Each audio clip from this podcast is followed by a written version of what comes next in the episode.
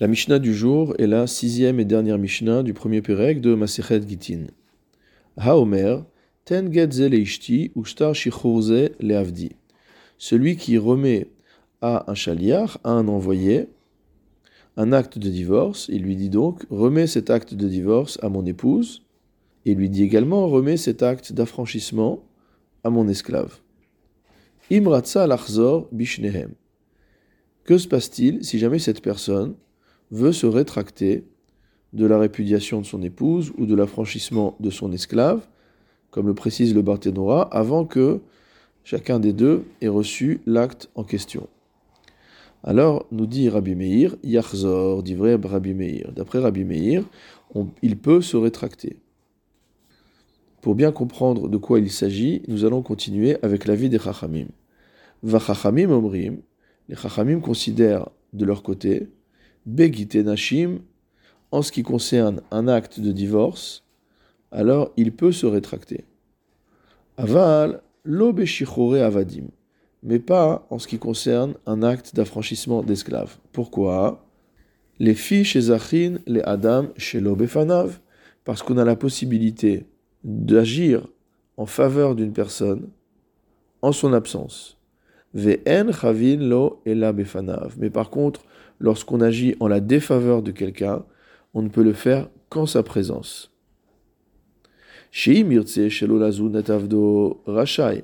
Celui qui voudrait ne pas nourrir son esclave, il en a le droit. Mais celui qui voudrait ne pas nourrir son épouse n'en a pas le droit. Donc si on reprend, la question en fait de la Mishnah est de savoir si le chaliar, l'envoyé, qui reçoit le guet de la femme ou qui reçoit l'acte d'affranchissement de l'esclave peut déjà être considéré comme faisant bénéficier le destinataire de la nouvelle situation. Est-ce que le chaliar, lorsqu'il reçoit le guet, il peut faire en sorte de dire j'acquiers, je reçois ce guet pour la femme, et donc la femme est répudiée déjà à ce moment-là, avant même qu'il lui ait remis l'acte, et de la même manière, est-ce qu'il peut dire au moment même où je reçois entre les mains l'acte d'affranchissement de l'esclave, je considère que je l'ai reçu pour l'esclave, et donc l'esclave est affranchi dès aujourd'hui. Donc si on dit cela, le mari ne peut pas se rétracter. Si on ne dit pas cela, le mari peut encore se rétracter.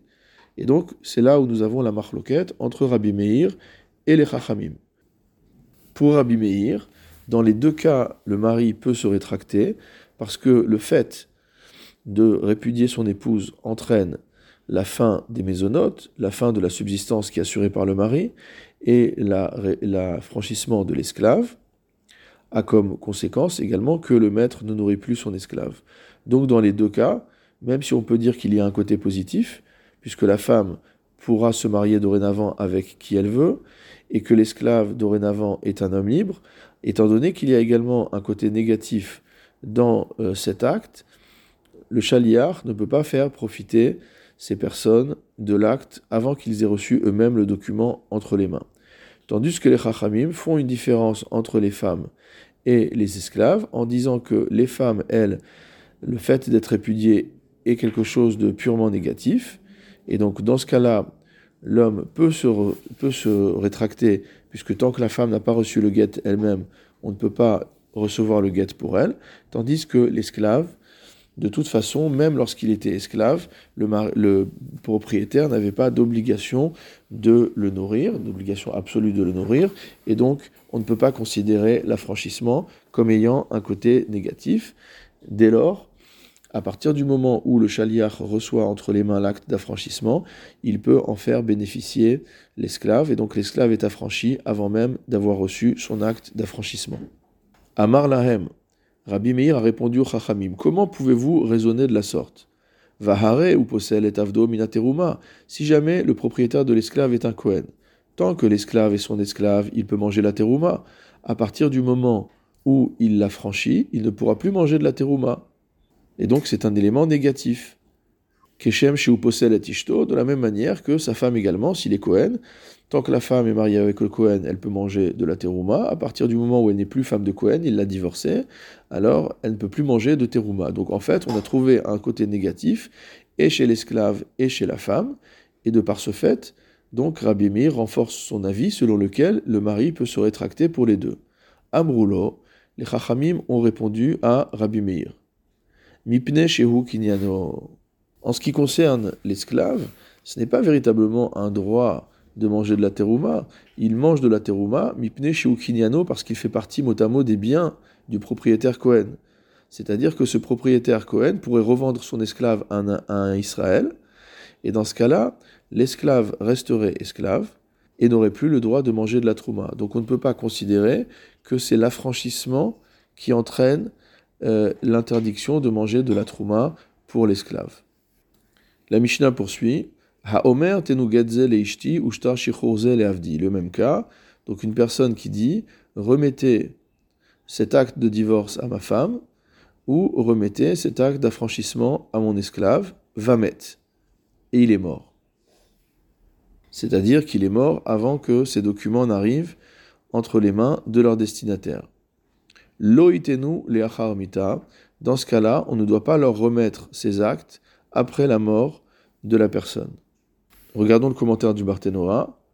Des gita lohave ademate lieda, parce que le guet n'a de valeur qu'à partir du moment où il est arrivé entre les mains de la femme, selon l'avis des Chachamim, le yada, hamit, et au moment où le guet arrive entre les mains de la femme, de toute manière son mari est déjà mort, vn get le or il n'y a pas de divorce post-mortem.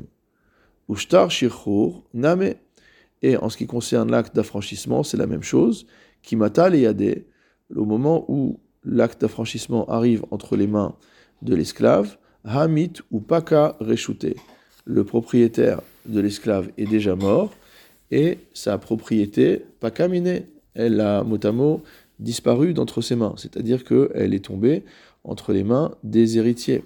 Donc il n'a plus le pouvoir, une fois que la personne est morte, même s'il avait rédigé un acte d'affranchissement, tant que si au moment où euh, l'esclave reçoit l'acte d'affranchissement, eh ben, ce propriétaire-là n'est plus vivant, ben, ce n'est plus lui qui est propriétaire, et donc il n'est plus en mesure d'affranchir son esclave.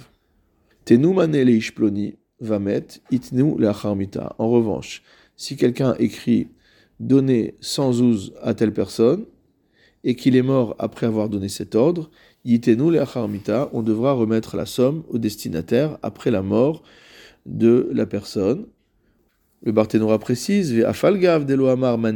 bien qu'il n'ait pas dit c'est sans ouz, c'est-à-dire qu'il n'ait pas désigné la somme, il a dit sans ouz en général, des divrei shrivmera kirtuvim uchmosrim damu, mesurim damu. Pourquoi? Parce qu'en fait, les paroles d'un agonisant sont considérées comme ayant, déjà été écrits, surim, et comme ayant été déjà remis entre les mains de celui qui est capable d'accomplir l'action. Et donc, même si le propriétaire de l'argent est mort avant que l'argent ait pu être remis, on devra le remettre après qu'il soit mort.